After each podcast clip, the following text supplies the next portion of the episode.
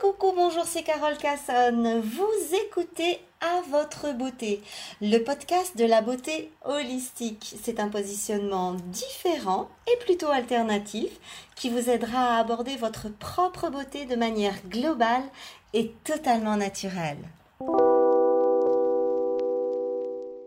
Quelle est la différence entre cosmétique bio et cosmétique naturel? Il y a véritablement de très très gros distinguos à faire. Malheureusement, il y a encore énormément euh, d'amalgames qui sont faits. D'abord, il faut savoir que le terme naturel, la mention naturelle n'est pas véritablement légiférée. On a depuis peu une norme euh, ISO qui est sortie sur le sujet, d'ailleurs qui a fait scandale. J'y reviendrai sur un autre podcast parce que euh, la norme en elle-même mériterait euh, vraiment qu'on lui, consacre tout un sujet.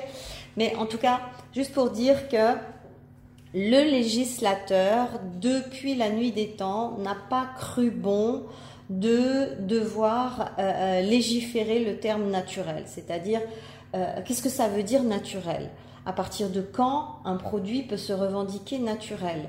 À partir de quand un fabricant peut revendiquer avoir mis sur le marché un produit naturel? Bah, Tout ça, c'est dans un flou artistique euh, phénoménal. Et euh, c'est ce qui crée justement la confusion dans l'esprit des consommatrices, mais aussi, aussi dans l'esprit des professionnels, parce que Finalement, quand on est euh, un petit peu expert euh, dans la cosmétique bio et naturelle, on se rend compte qu'il y a énormément de gens qui vendent ces produits et qui sont euh, eux-mêmes complètement largués ou en tout cas ballottés d'une information à l'autre entre les réseaux, entre ce que leurs fournisseurs leur racontent, entre ce qu'ils veulent bien croire ou ce qu'ils veulent bien expérimenter. On se rend compte que finalement il y a peu de gens qui sont au clair euh, avec des notions, euh, avec des notions qui, sont très très très parallèles, mais euh, qui n'ont pas du tout les mêmes fondements. Alors, donc la cosmétique naturelle n'est pas légiférée. N'importe qui peut prendre la mention naturelle et le coller sur, sur le produit qu'il désire. Ça, c'est déjà la première chose. Il n'y a pas euh, euh, euh, véritablement de signe ou de définition qui permet d'enfermer le naturel. Alors attention, je ne parle pas des labels naturels parce que le bio, a évolué maintenant depuis, depuis 18 ans que ça existe à peu près. Le bio a évolué en euh, élaborant des labels qui sont pas euh, forcément euh, bio, c'est-à-dire pas aussi stricts que le cahier des charges du bio, mais qui euh, permet une petite alternative et qui peuvent être labellisés avec des labels naturels. Je ne parle pas encore de ça. Ça, c'est encore un autre débat. Je suis pas en train de faire la différence entre le label naturel et le label bio. Je veux déjà basiquement faire la différence entre le naturel sans label, mais qui se revendique naturel, et le bio labellisé. Donc, euh, le naturel sans label ne repose que sur le déclaratif, c'est-à-dire ben, le fabricant il nous dit ben voilà euh, euh, moi, je fais une crème à base d'Edelweiss, 100% naturelle, euh, Edelweiss récolté en montagne, plantes sauvages ramassées à la main, à la petite rosée du matin. Euh, trois mois par an, donc un Edelweiss absolument rare et exceptionnel et cher. Et voilà la consommatrice qui se retrouve face à un packaging euh, rempli de naturalité. Il va y avoir la photo de l'Edelweiss, il va y avoir euh, en fond derrière euh, la montagne, il va y avoir tout un vocabulaire et, tout un lexique qui se déploie dans, dans l'argumentation produit et dans le marketing du produit et dans sa publicité, qui est un lexique qui tourne autour de la naturalité. Et euh, ben voilà, la cliente qui s'y connaît pas, ben qu'est-ce qu'elle fait? Ben Son cerveau, il va faire comme il fait d'habitude, il va faire des associations d'idées. Il va voir la fleur, il va voir la montagne, il va voir deux trois vocables euh, de, de, de, reliés à la nature. Et puis euh, dans sa tête, elle va se dire ben c'est bio, c'est bio, c'est naturel, c'est formidable. Et le problème, c'est que si on est sur un, fabricant qui a des valeurs, qui a une authenticité, qui fait du vrai naturel et qui selon lui n'a pas besoin d'être certifié par un label euh, pour X raisons, euh, euh, d'ailleurs, en, suivant le cas que je viens de prendre tout à fait par hasard, le cas de l'Edelweiss, en général, l'Edelweiss, c'est pas labellisable parce que ben ça pousse en montagne, ça peut pas être, euh, ça peut pas être suivi, ça peut pas être managé, c'est sauvage. Donc tout ce qui est sauvage en général ne peut pas être labellisable. Donc c'est une, un, un excellent exemple. Donc, on se retrouve avec notre petite crème à l'Edelweiss, revendiquée 100% naturelle. Si le fabricant est de bonne foi, qu'il a des valeurs et qu'il respecte sa clientèle, effectivement, on peut être, euh, face à un produit absolument remarquable, 100% naturel, bien qu'il ne soit pas labellisé, avoir véritablement quelque chose euh, d'extraordinaire. Voilà, ça c'est une chose. Mais on peut tout aussi bien tomber sur un fabricant peu scrupuleux, et Dieu sait s'il y en a, et qui va nous sortir euh, euh, pareillement sa petite crème à l'Edelweiss avec euh, sa petite montagne en arrière-plan. Et puis, quand on y regarde de plus près, ben, qu'est-ce qui se passe? Ben, Il peut y avoir dans la formule des produits chimiques qui sont là pour texturer, pour conserver, pour, euh, euh, pour permettre une meilleure stabilité dans le temps, pour augmenter la DLU, c'est-à-dire la date de consommation, pour ceci, pour cela, pour apporter un parfum. Enfin, il y a, y a, mille raisons de pouvoir mettre un produit chimique dans, dans, dans une formule naturelle.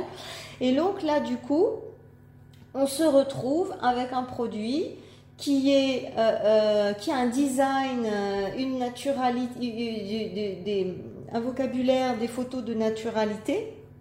Et en fait, bah, qu'est-ce qui va être naturel Très très souvent, c'est le principe actif uniquement.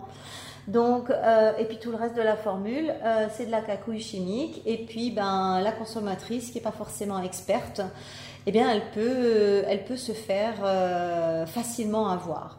On appelle ça, dans le jargon marketing, on appelle ça du greenwashing, c'est-à-dire que on fait passer euh, euh, des vessies pour des lanternes et on va faire passer du faux naturel ou du semi-naturel pour quelque chose de naturel. Et quand on voit écrit en gros plan sur un packaging naturel, ben, euh, la consommatrice, elle n'est pas en train de se dire, ah, mais attendez, mais à combien de pourcents c'est naturel votre truc euh, Est-ce que c'est 5, 10, 15, 30 Voilà.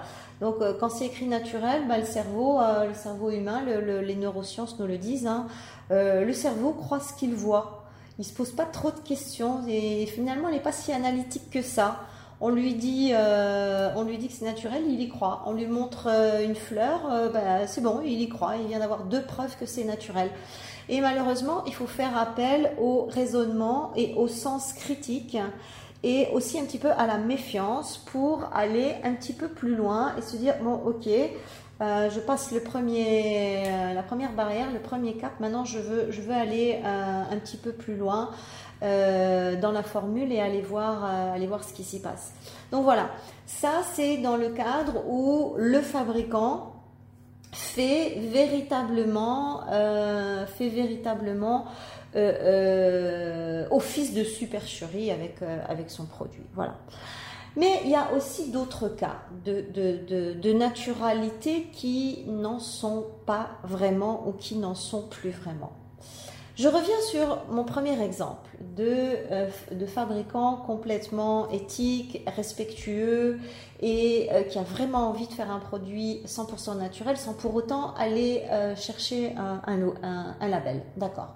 Donc, alors, je vais prendre un, autre exemple, euh, admettons que nous voilà euh, avec une formule surtout à base de lavande. Voilà. la lavande, très très bien. Ok. Alors ce champ de lavande, c'est un champ de lavande, il n'est pas bio, mais il n'est pas traité. Et à côté de ce champ de lavande, eh bien, il y a un champ de blé qui est euh, traité euh, aux pesticides à longueur d'année. Bon, voilà. Donc, euh, déjà, on sait très bien que c'est une lavande qui va recevoir de manière indirecte des pesticides, des, des, herbicides et tout un tas de choses. Ok, ça c'est une première chose. On se le met sous le coude, on note, d'accord. Et puis, à un moment donné, cette lavande, elle va avoir, euh, elle va arriver à, son moment de récolte. Très bien. Euh, la moissonneuse batteuse arrive, elle est récoltée euh, à la suite d'une autre récolte, par exemple de blé. Et puis, dans la machine qui, fait tout ce travail, il y a eu du blé qui était plein d'herbicides, plein, de Roundup et plein d'un tas d'autres choses. La machine est pleine de produits chimiques et c'est pourtant cette machine-là qui va servir à récolter aussi notre lavande. D'accord, ok. Donc voilà, deuxième source de pollution, l'engin même qui va récolter la chose. Très bien. Ensuite, cette lavande, euh, elle, va, elle va séjourner en silo pendant à peu près six mois. Euh, alors, je, vous donne, je, vous prends vraiment un, exemple au hasard. Hein. Je, je, sais pas du tout si, si, on, si on, met la lavande six mois en silo, ou si on la met un an ou un peu moins, ou j'en sais rien. Hein. C'est, c'est, je, donne simplement des, des, images pour faire un petit peu comprendre le, le parcours d'un produit naturel. Cette lavande, elle arrive dans un silo et elle est stockée dans un silo pendant au moins six mois, comme la plupart des produits naturels qui sont euh, cultivés. Euh, c'est très rare qu'il y ait la culture et que immédiatement après le produit arrive, euh, arrive au laboratoire. Très bien. Alors, dans les silos, on sait qu'il y a aussi des pulvérisations de euh, conservateurs pour que les matières premières ne pourrissent pas dans les silos et que euh, euh, qu'elles ne soient pas non plus infestées de rongeurs ou d'insectes. Parce que dans les silos il y a tout un tas de choses qui sont stockées euh, pas seulement des fleurs, mais aussi des graines, des bois, euh, des racines, tout un tas de choses. Donc il faut protéger les matières premières de euh, la pourriture et des rongeurs et des insectes. Donc on va mettre là des insecticides, on va mettre là tout un tas de conservateurs chimiques, bien entendu, pour que la matière première soit en état au moment où elle va être vendue et envoyée dans un laboratoire pour être formulée. Ok.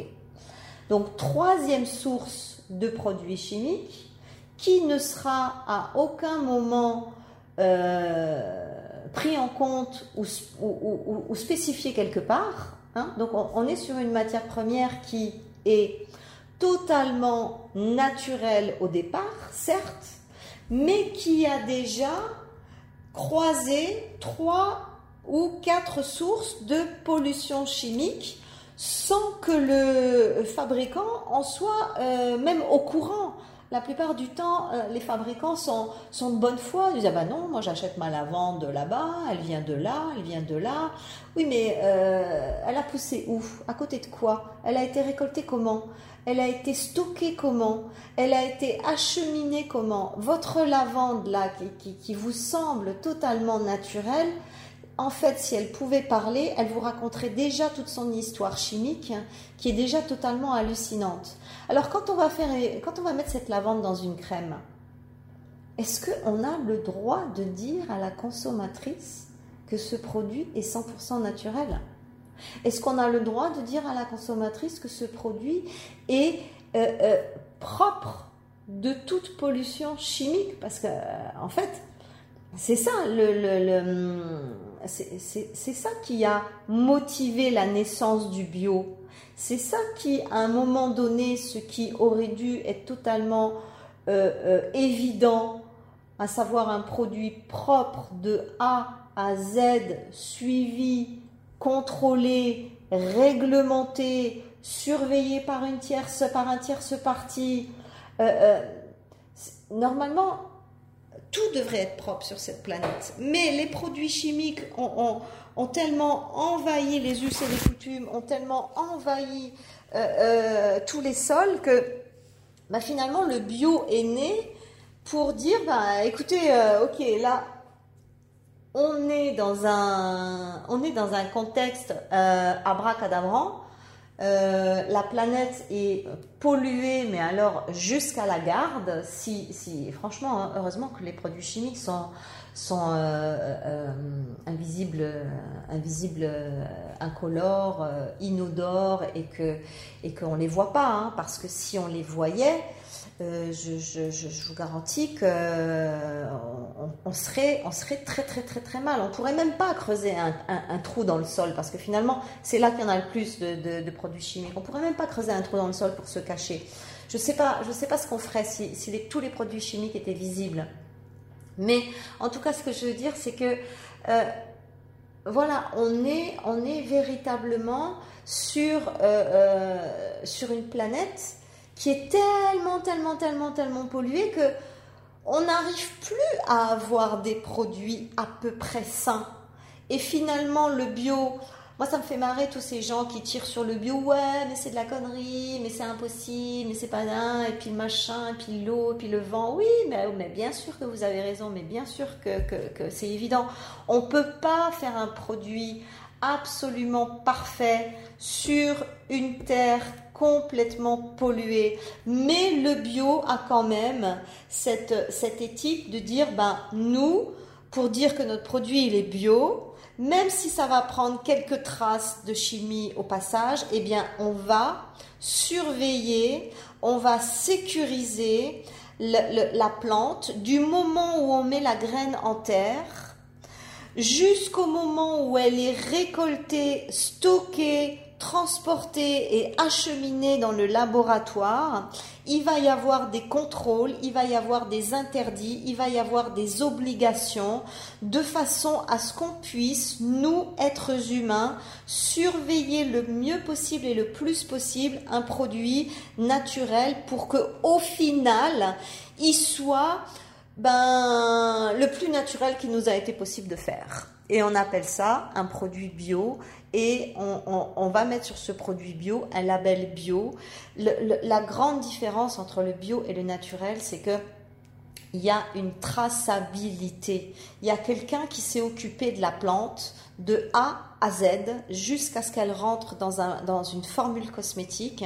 Ça a été validé. Il n'y a pas eu de tricherie parce que euh, euh, personne ne peut tricher parce que il y a, y a, y a euh, des gens qui vérifient. Alors oui, bien sûr, hein, il y a toujours des magouilles. Hein, Partout où il y a de l'argent, il y a des magouilles. Il hein, ne faut pas se leurrer. Dans le bio, certainement aussi. Je suis pas en train de dire que le bio c'est le Graal.